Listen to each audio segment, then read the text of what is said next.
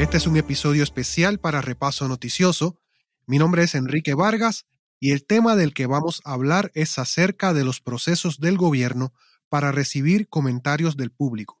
Muchos proyectos del gobierno requieren un tiempo para que la gente pueda comentar, pero es muy común, o, o, al menos esa es la percepción que tengo, y que eso va a ser parte de esta conversación, encontrarse con la situación de que el proceso o los mecanismos que pone el gobierno para que el público pueda comentar sobre un proyecto en particular sea en el mejor de los casos difícil y en ocasiones es hasta uno muy atropellado. Y para hablar de este tema tengo como invitada a la doctora Ana Navarro.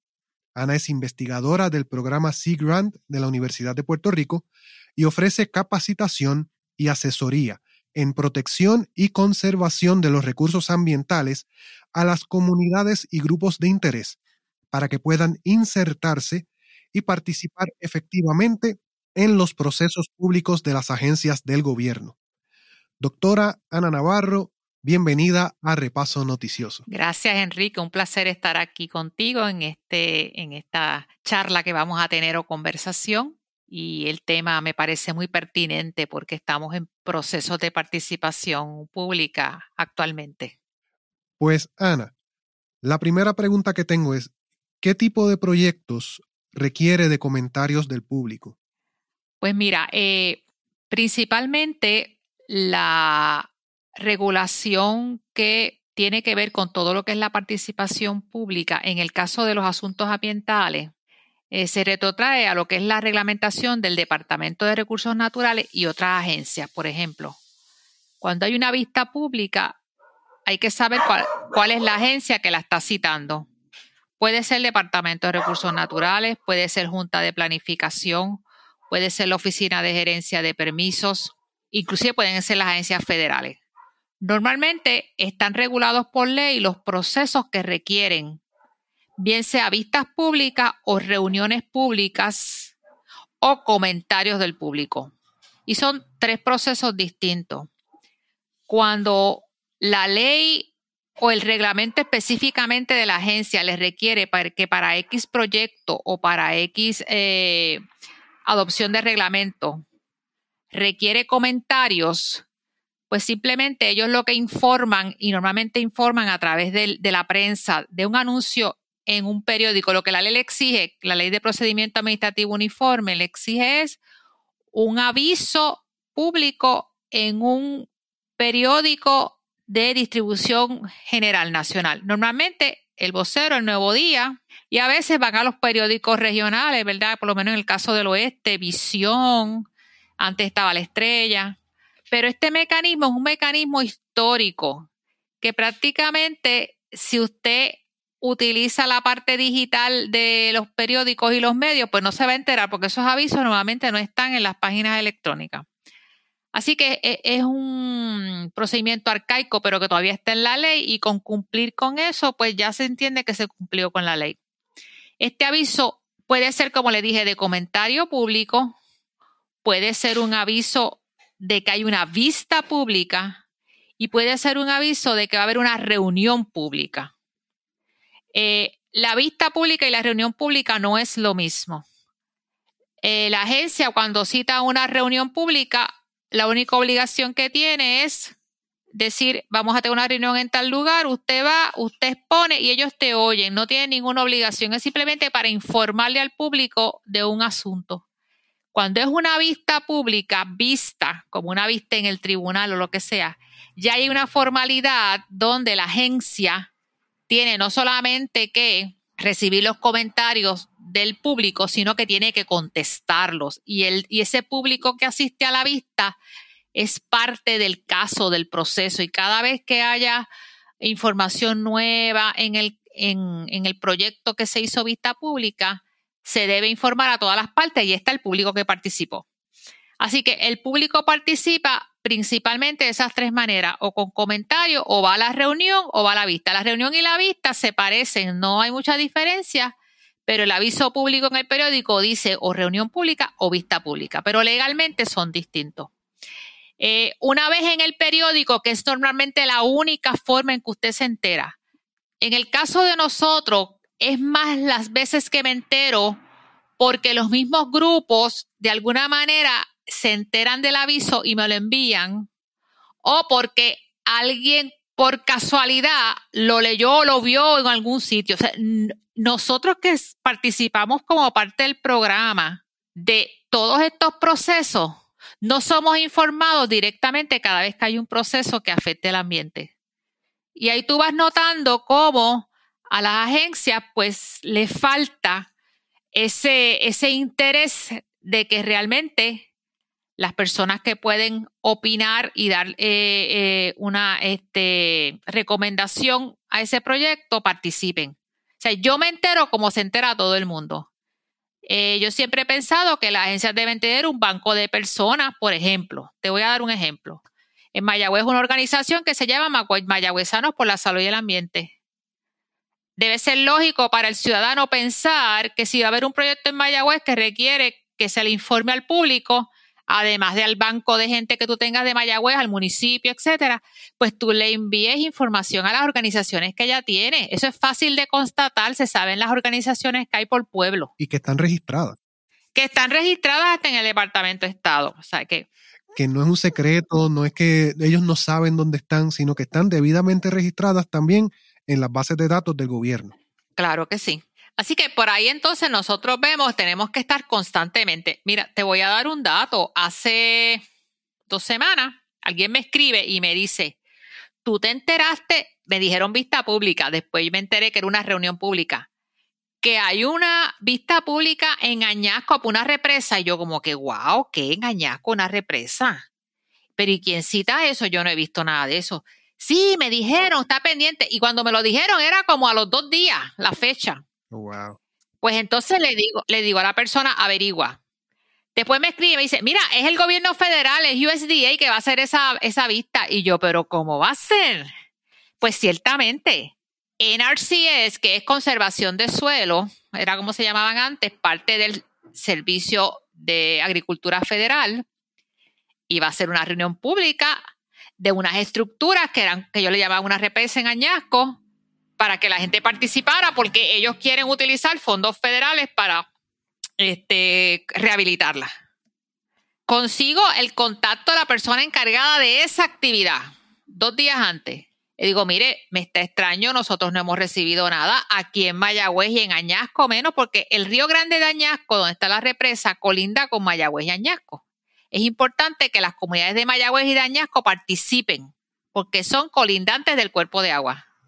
Mira, me dice que todavía es que no ha salido nada dos días antes de la reunión. No hay ninguna documentación disponible. Digo, pero mire, ¿cómo nosotros vamos a participar si no hay la documentación? Entonces dice, ah, va a salir 24 horas antes y yo se la envío. Pues me quedé esperando la información. Y estamos hablando de una agencia federal. Así que estos procesos carecen, como decían antes nuestros abuelos, cojean de la misma pata no se dan a conocer, no tienen un mecanismo efectivo de informarle al público para que el público participe, bien sea con comentarios o con que vaya a la reunión pública o a una vista pública. Me dijiste que la manera en que cada agencia o cada departamento solicita comentarios, pues eso depende del departamento, ¿verdad? No es que existe una ley o un reglamento general que todos los departamentos o agencias tengan que seguir? No, cada, cada ley de, por ejemplo, la ley que crea el Departamento de Recursos Naturales le da autoridad para que el Departamento de Recursos Naturales desarrolle reglamentos para sus procesos. Entonces, recursos tiene unos reglamentos. Junta de Planificación tiene unos reglamentos. Entonces, hay reglamentos específicamente, ¿verdad?, para cómo se llevan a cabo, por ejemplo, reuniones o vistas públicas. Pero qué procesos requieren reuniones o vistas públicas también va a depender de los reglamentos que tenga la agencia. Por ejemplo, la Junta de Planificación. Si la Junta de Planificación, uno de los procesos que ellos hacen son las consultas de ubicación. Eso es cuando las personas quieren hacer un proyecto en un área que está zonificado de una forma y ellos quieren cambiarla. Su proyecto no se puede hacer allí. Entonces ellos piden una consulta ubicación que es para que la Junta de Planificación le dé una exención y ellos puedan hacer un proyecto en un área que no está permitido. Pues ese tipo de proceso en la Junta requiere vista pública. Ya, está estipulado. Es decir, que cualquier persona que vaya a solicitar una consulta ubicación en la Junta de Planificación, el propio reglamento le exige que como parte de lo que tiene que cumplir es una vista pública.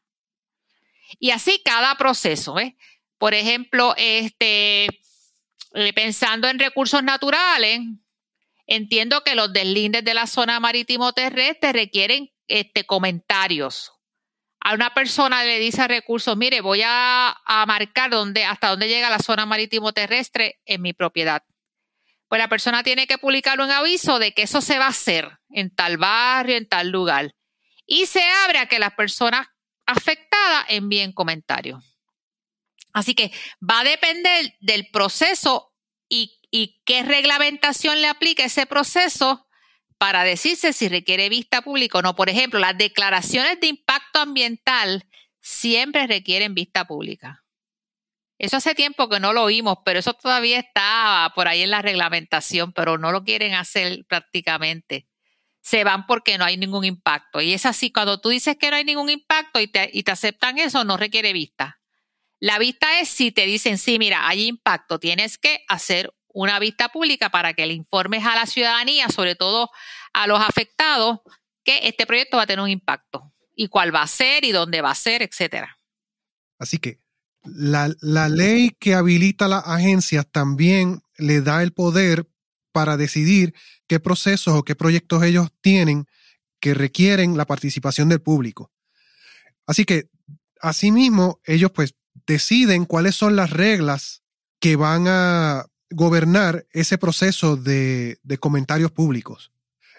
Supongo que una de esas reglas es el tiempo de antemano que le tienen que dar al público, o diciéndolo con otras palabras, desde qué tiempo tienen que irle diciendo al público cuándo va a ser el día de eh, las vistas públicas o de los comentarios públicos, si va, si tiene que ser con dos semanas de anticipación. Me acabas de dar un ejemplo donde la persona dijo que eran 24 horas antes del, del momento en que el, pueblo o las personas podían ir a comentar. Y 24 horas es muy poco, porque lo otro que escucho es que se espera, aunque no lo has dicho directamente, pero me parece que se espera que la gente pueda ir allí a, decir exactamente que vaya preparada para su comentario. No es que vayan a ir allí a enterarse de lo que está pasando para entonces comentar, sino que se espera que la gente que llega allí sabe de qué vamos a hablar, estudió y si tiene algo importante que decir, pues entonces va a ir allí y lo dice. Y pues entonces el tiempo para poder prepararse es importante. Y me pregunto sobre eso. Estos reglamentos, o al menos los que conoce, ¿qué hablan sobre ese tiempo eh, para que, que, tiene el público desde el momento en que ponen el aviso hasta que llega la fecha cuando pueden hacer los comentarios? Sí, mira, te había dicho que una cosa es cuando se abre un proceso a comentarios públicos, otra cosa es una reunión pública y otra cosa es una vista pública.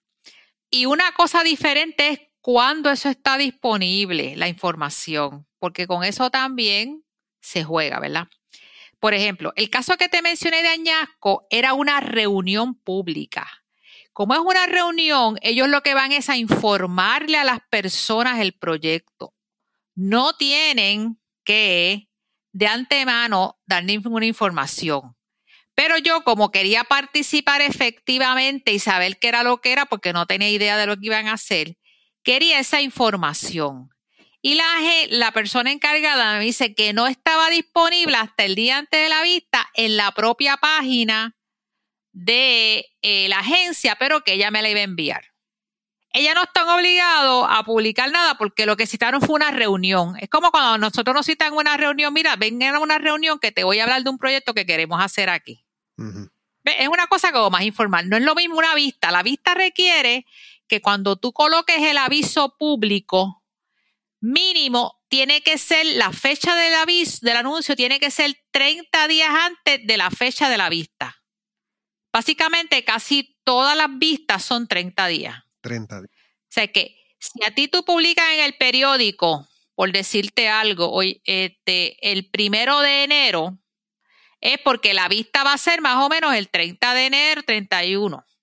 Pero claro, el, el aviso sale el primero, pero a lo mejor tú te enteras como el 10 o el 15. Eso no le importa a la agencia porque ellos solamente con cumplir que dice tienes 30 días, aquí están. Y cuando es una vista, se supone que el aviso que se publica 30 días antes contenga el lugar donde están los documentos para tú evaluarlo. Eso es otra cosa que ocurre.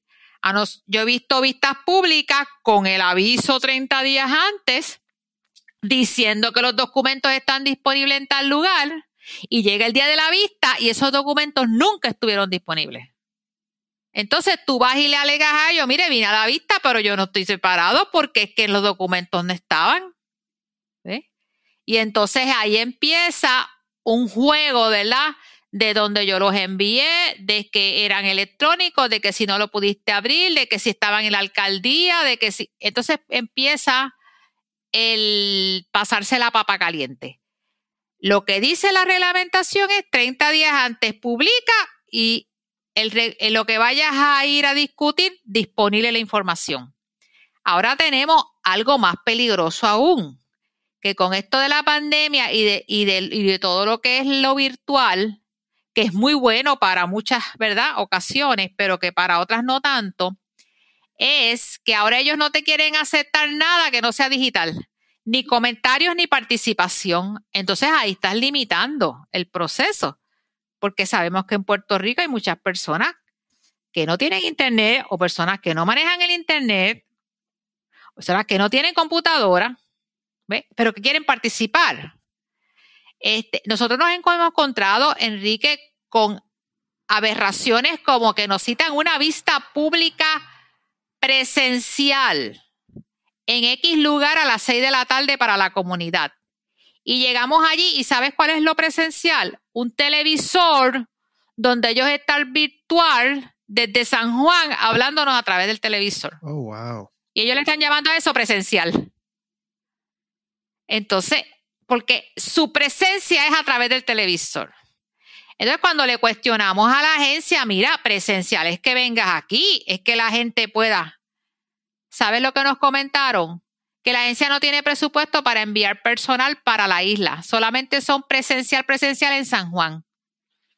El resto de la isla, ellos, ellos no los pueden enviar el personal porque no tiene para pagarle dietas y millajes y no tienen vehículos para enviarlo. Mira qué clase de pretexto más terrible. Cuando toda la vida, hasta la pandemia, fue presencial. ¡Wow!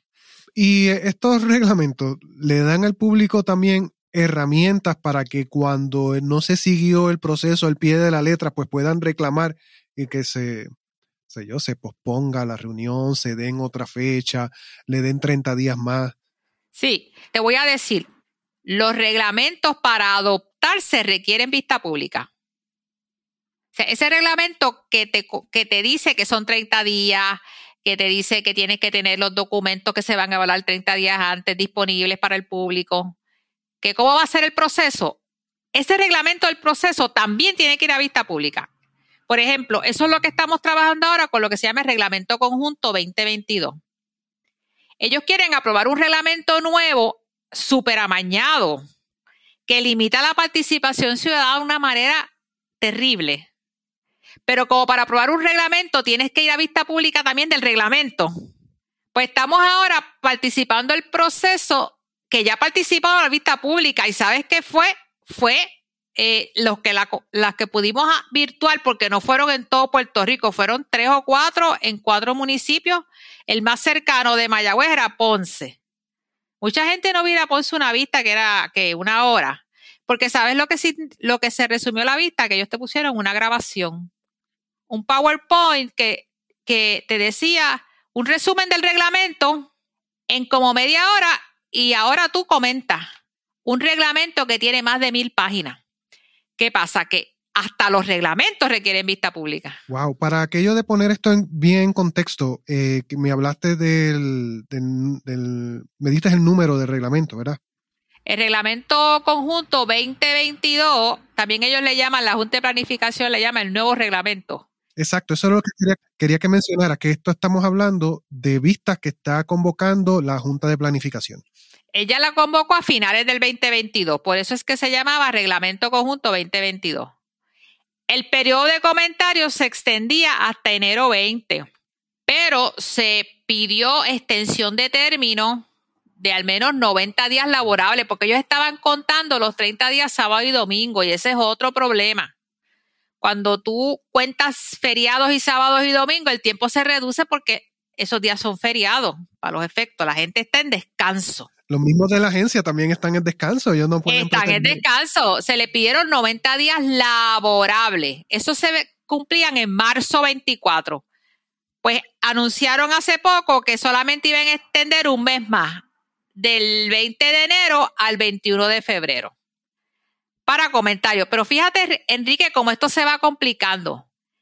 El reglamento de mil páginas, más de mil páginas, Enrique, yo no puedo imprimir un reglamento de mil páginas para leerlo porque una resma de papel tiene 500. Y quiero hacer esta, esta comparativa para que la gente tenga una idea de qué es lo que ellos quieren que el público comente en un periodo de tiempo de, no recuerdo si eran 30 o 45 días originalmente. Dos resmas de papel pegadas, ese es el reglamento y que todo el mundo se lea ese reglamento de rabo a cabo, lo entienda, pueda comentar y los comentarios solamente los van a aceptar digitales. Tú tienes que entrar a la página de ellos. Esto es una locura. Y cuando tú entras a decir que vas a hacer un comentario del reglamento de mil páginas, te dice, ok, del capítulo 1, ¿cuál es el comentario que usted tiene? Y no puedes hacer más ninguno más que del capítulo 1. Del capítulo 2, entonces sigue y todo digital, Enrique. Bueno, realmente este proceso es una cosa dracónica, una cosa que, que, a mí lo que me da es gracia porque esto no tiene nada que ver con participación ciudadana. Esto es una cosa amañada. No, sin duda, hay que repensar el proceso de participación ciudadana y particularmente el uso de la tecnología, porque la tecnología debe ser para facilitar, no para hacer el proceso más complicado. Si estás usando tecnología y lo que resulta es un proceso más complicado, no sabes usar la tecnología, no, no, no entiendes ni tan siquiera lo que significa el uso que se le da a la tecnología.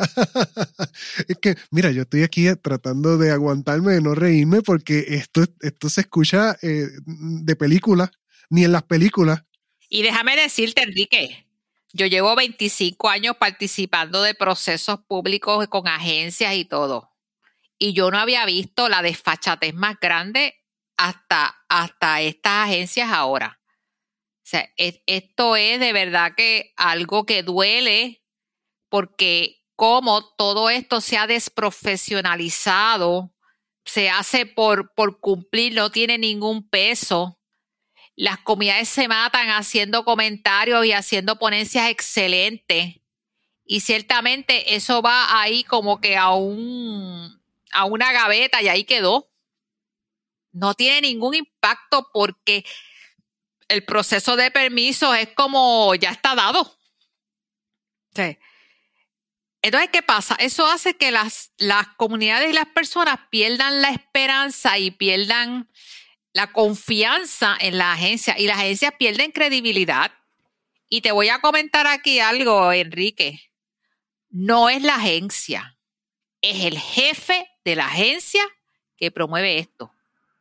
Y nosotros insistimos, cuando usted hable de recursos naturales, no hable, eso es bien fácil, echarle la culpa a una agencia porque eso no es una persona que usted puede identificar. Recursos son miles de personas. No, no, no. El responsable de esto es el secretario, la secretaria del departamento y lo coloques con nombre y apellido. Y el responsable del desastre en la Junta de Planificación es de Julio Lazus, el presidente de la Junta de Planificación. Y cuando le empecemos a poner nombre a estos tipos de malos manejos, pues vamos entonces a poder identificar quién realmente está afectando los procesos que al final son políticos de turno. recursos naturales, eso es, ¿quién es recurso? Pues no, un montón de gente. No, no, el responsable es el presidente, el secretario, perdón. Así que en este proceso de la Junta de Planificación y del nuevo reglamento conjunto o el reglamento 2022, como le quieran llamar, el responsable es el presidente de la Junta de Planificación, que se llama Julio Lazus. Y por eso una de las recomendaciones en estos procesos ha sido que además de enviar los comentarios a los sitios estos digitales donde hay que enviarlo, se le envíen directamente al presidente.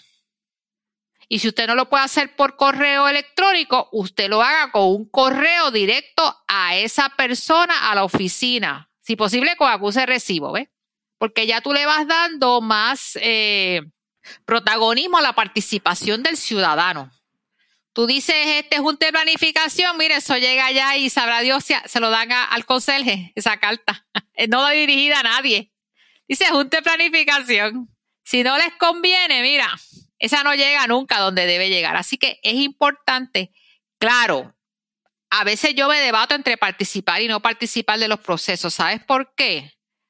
Porque en la medida en que la gente participa, legitima el proceso, aunque es un proceso amañado. Oh, sí. Y aunque ellos no vayan a hacer nada con eso, ellos dicen, yo hice vistas públicas y participaron 100 personas, aunque todo el mundo se haya opuesto y decir que ese proceso fue amañado, que ese documento no sirve.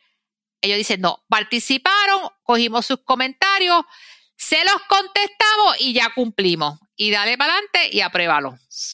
Entonces ahí a veces uno se debate y por eso este proceso de vista pública del reglamento 2022, el reglamento conjunto 2022, Enrique, yo participé en la vista pública virtual de Ponce, que era la más cerca que me quedaba, pero virtualmente podía ir a la de Mayagüez, pero me convenía ir a la de Ponce porque este, así entendía yo que la de San Juan iba a estar más llena.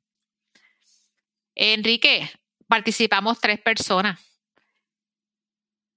en un, en, una, en un proceso tan importante como es ese reglamento conjunto 2022 que va a cambiar todo lo que es la reglamentación de, los distritos y todo, tres personas. Yo le decía al arquitecto Pedro Cardona Roy, no sé si lo, si lo has visto en Facebook, el, el urbanista. Sí, sí. Yo le decía, mira, si aquí fueron tres y allá 15, vistas para todo Puerto Rico, no llegaron a 100 personas eso, eso no debiera contar como una verdadera participación. ¿Por qué la gente no participó?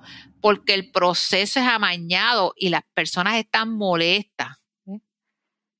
¿Qué resultará? No sabemos.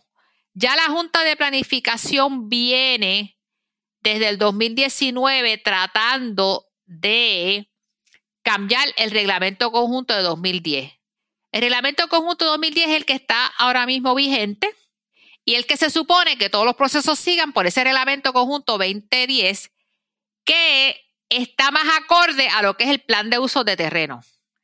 ¿Qué pasa? Como la Junta de Planificación no puede cambiar el plan de uso de terreno, porque el andamiaje verdad legal no lo puede hacer por reglamento ni nada, eso eh, eh, está a otro, a otro nivel el plan de uso de terreno, es la política pública de la agencia y cambiarlo es cuesta arriba porque tendría que cambiar la esencia de la agencia pues ellos se están yendo por los reglamentos para tratar de alterar el plan de uso de terreno. Y Enrique, publicaron uno en el 2019 y lo aprobaron después de todo el mundo en contra. Tuvieron que ir al tribunal las organizaciones, lo declararon nulo. Fueron, publicaron otro en el 2020 porque el 2019 fue nulo. Volvieron de nuevo las comunidades al tribunal, nulo también. Ahora están tratando de hacer el de 2022, que le va a caer en el 2023, ¿verdad? Vamos a ver qué ocurre. Cuando termine el proceso completo, como eso está tan amañado, estoy segura que se va a volver al tribunal.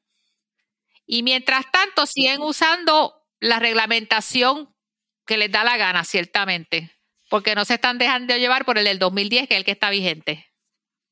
Pues a lo largo de la conversación, pues ya se han identificado algunas deficiencias que tienen los procesos actuales. Una de esas deficiencias es el uso del medio para comunicarse con la gente, que sigue siendo el periódico tradicional y que pues se podría usar ahora otros medios. Fíjate, Enrique, que para anunciarnos la vista o la reunión o la adopción de un reglamento usan el medio tradicional, pero para yo comentar utilizan solamente lo digital. O sea, a su conveniencia, ellos entonces lo que le conviene usa el tradicional. ¿Por qué? ¿Por qué no usas el digital también para los avisos públicos? Si eso tiene también alcance y usas los dos, yo no digo que dejes uno por otro. Yo pienso que debes usar los dos, los tradicionales y los digitales sociales. Porque hay gente que se mueve más en lo digital social y hay gente que se mueve más en lo tradicional. Y así cubres a mayor cantidad de personas. Así que una de las deficiencias es que el público se entere. Los mecanismos para que el público se entere. Esa sería lo primero. Lo segundo es la limitación de darle prioridad a todo lo que es digital para los comentarios y no dar espacio para comentar de otra manera que no sea digital. Esa es otra limitación nueva. Quiero hacer una pregunta ahí. Cuando las personas van a estas actividades donde se supone que son para comentarios, no entiendo, ellos entonces no van ahí a hablar y qué sé yo, de alguna manera lo graban para que se vea o se escuche o quede eh, fijo el comentario que hizo la persona o es que la persona, allí lo que le dicen es, mire, usted si, eh, usted llegó aquí para yo decirle que si usted quiere comentar, pues tiene que ir a nuestra página y comentar. Así mismo es. Emma, te dan espacio para que tú lo digas oral y lo están grabando. Pero si tú no lo mandas por escrito, no cuenta. Eso le dije yo, eso yo le decía yo, pero ven acá, porque yo te tengo que traer algo por escrito si tú estás grabando la vista y yo te estoy diciendo lo que yo pienso? Ya con eso sería suficiente porque tú la estás grabando, tú puedes transcribirla. No, si no me lo envías por escrito, lo que tú dijiste no cuenta. Oh, wow. ¿Eh? Entonces, ¿qué pasa? Cuando vamos a estas vistas, Enrique, hay personas mayores, mayores que participan, pero no se sientan a escribir ni a hacer una ponencia. Cuando tú vas al expediente en la agencia, eso se perdió. Nunca mandó nada escrito, así que eso no cuenta. Pero sí participó en la vista y lo grabaron. Ves que lo que yo al final he concluido, Enrique, es que no hay interés en la participación ciudadana. Es simplemente por cumplir, porque vivimos en un país de ley y orden según nos han dicho desde pequeño y nos regulamos por unas leyes y unos reglamentos. Y pues tenemos que dar la apariencia de que nosotros cumplimos con eso. Cuando al final eso no tenga ninguna consecuencia. Sí, entonces es letra muerta, es, es un show. Es un show, es un teatro, es un teatro.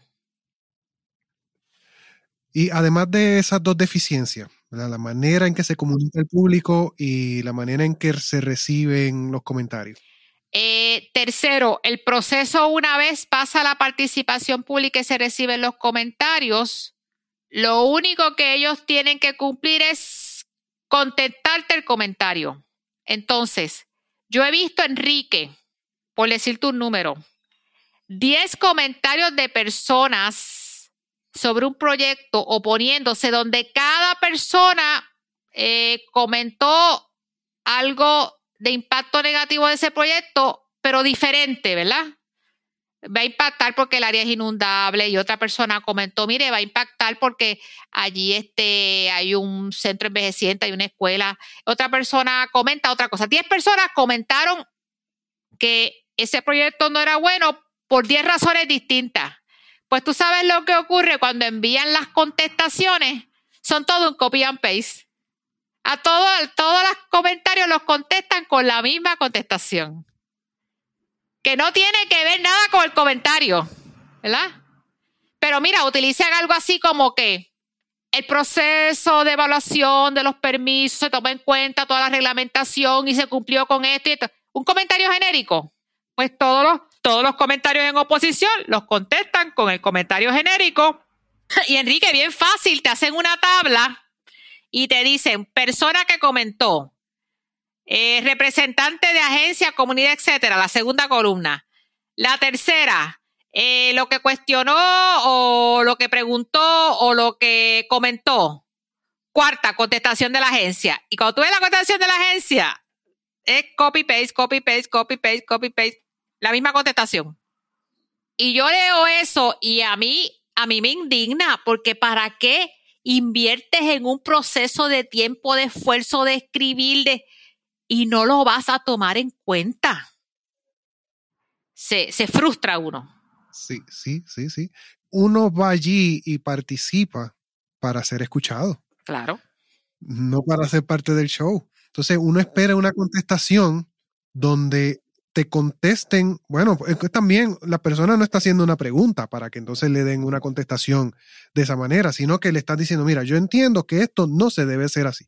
Así que la respuesta que debe de recibir es explicando por qué esa preocupación que tiene la persona se va a considerar y se va a estudiar o se estudió y se sabe qué fue lo que ocurrió que, y, te pueden decir qué es lo que van a, qué es lo que se decidió, pero no que le den a uno un comentario de que como, porque a mí el comentario me suena como que, ok, muy bien, te escuchamos. Eso es lo que, eso es lo que, lo que pasa. Tú sabes, no sé si tú has oído por allí, esto es un comentario, ¿verdad? Que lo he oído mucho en los grupos que a lo único que tú tienes derecho es al pataleo. Pues el sistema de gobierno lo que te da es, tú puedes patalear y decir que estás en contra y todas esas cosas. Al final ellos lo van a hacer lo que ellos quieran. Es simplemente dar, decirte que yo te dejé participar porque yo te dejé que tú te quejaras o dijeras que porque no lo quieres o porque es malo. Y ahí está, hasta ahí llegó tu participación. O sea, no tiene una consecuencia real. Y eso es bien frustrante porque te digo una cosa, este, así como hay personas que solamente participan oralmente en las vistas, hay grupos y personas que hacen unas ponencias espectaculares.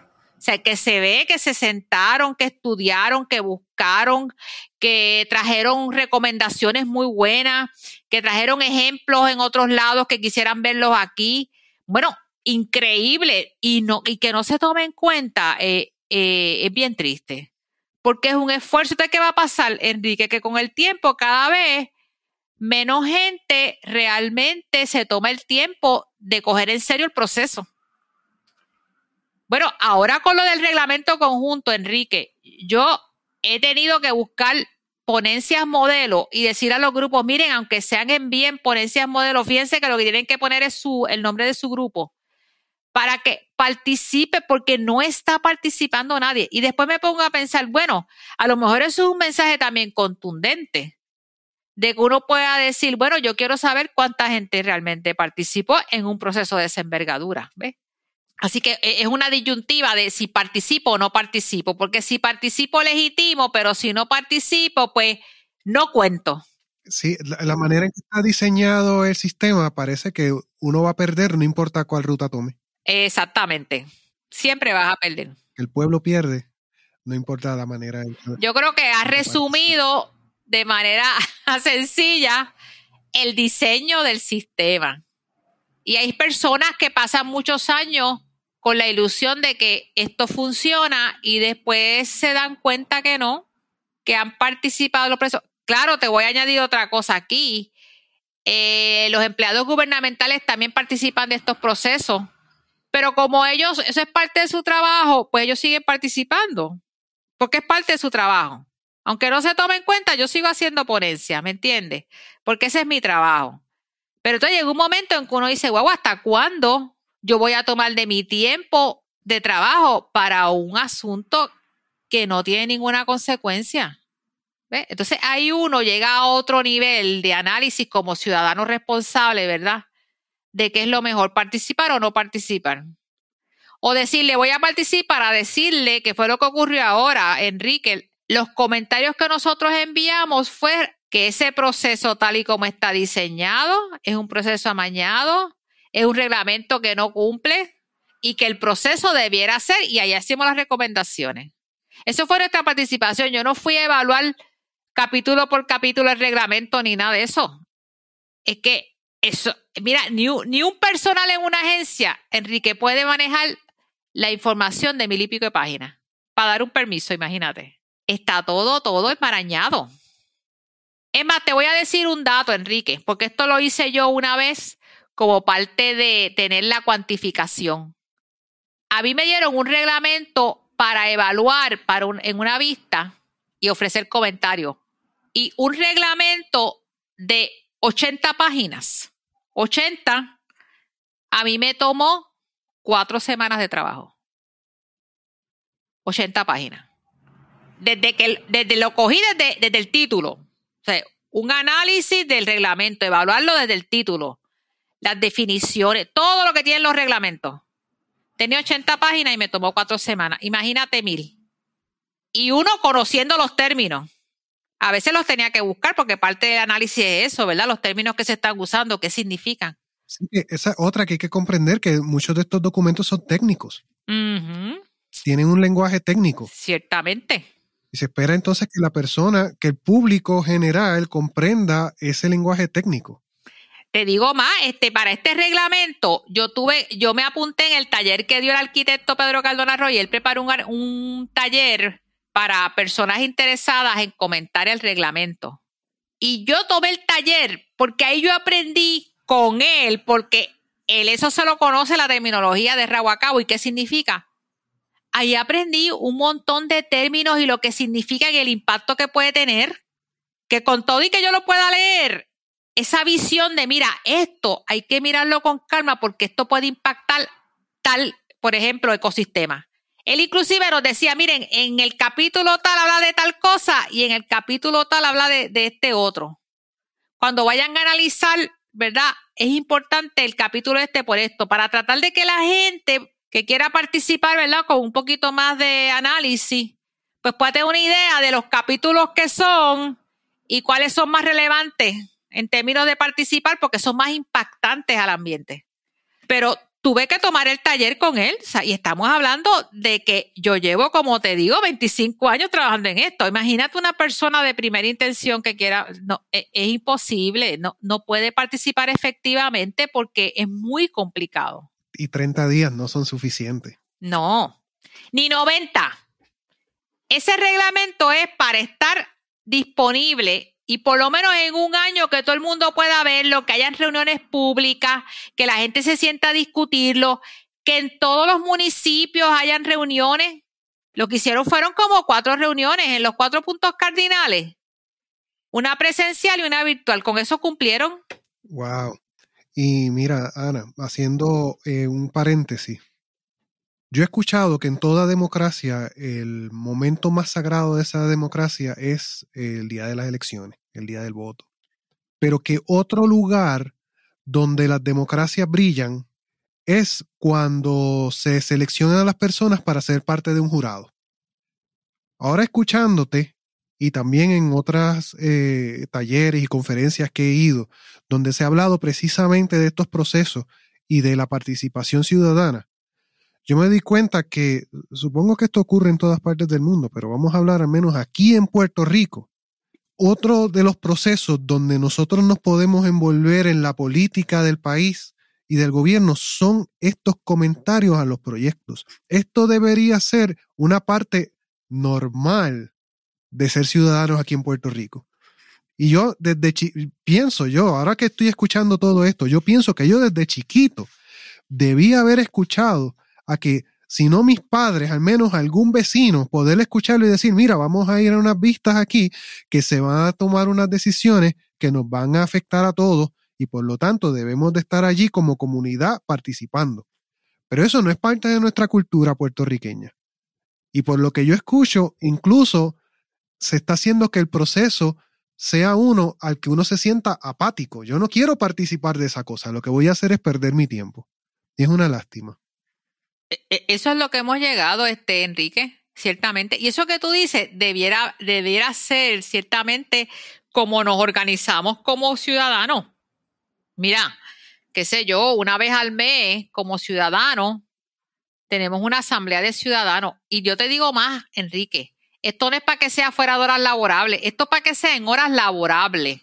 Porque tú sabes lo que pasa, que eh, la participación es después que tú tienes esa jornada de ocho horas trabajando, que tienes que ir a tu casa a atender tu familia y atender, ¿verdad? Todo lo que conlleva un núcleo familiar. Y si yo trabajo de 8 a 5, Enrique, oscurece a las 7. tú tienes dos horas para, para llegar a tu casa, atender todo, ya es de noche, si tienes niños, etcétera. Entonces, encima, pensar que las personas puedan participar de procesos públicos ciudadanos con ese este itinerario es imposible. Yo pienso que la persona debe participar en su tiempo laborable. Yo, como, como empleada de la universidad, le digo a la universidad, mire, el miércoles a las 2 de la tarde va a haber una vista de 2 a 4 que compete a un asunto público en mi comunidad. Pues vaya, es importante. Yo gobierno, patrono, te autorizo a que usted vaya porque usted va a atender un asunto de la comunidad, porque eso es la democracia.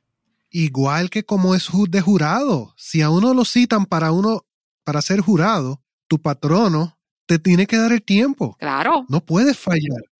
Así que eh, eh, eh, veo un paralelismo aquí. Este tipo de actividad que nos va a afectar a todos, que puede ser que, que, que una construcción en un sitio convierta la zona donde yo vivo en zona inundable.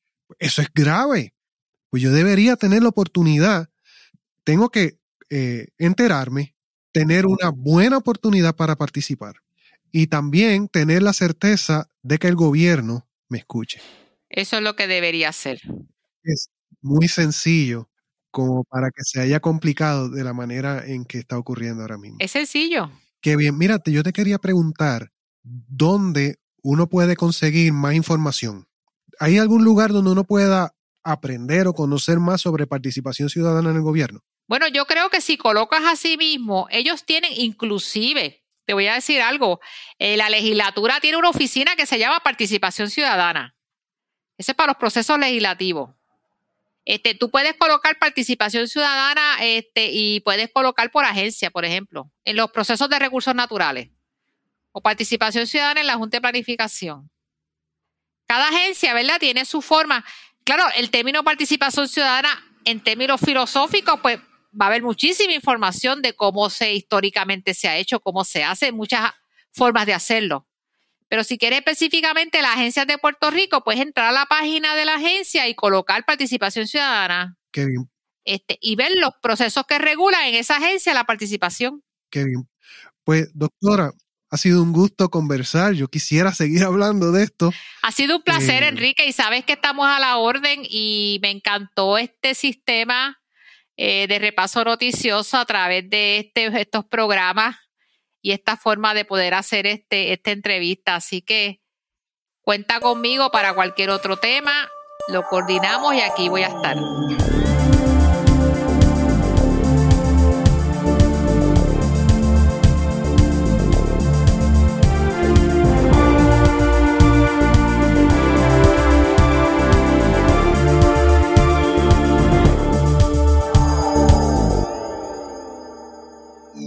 Estudio J.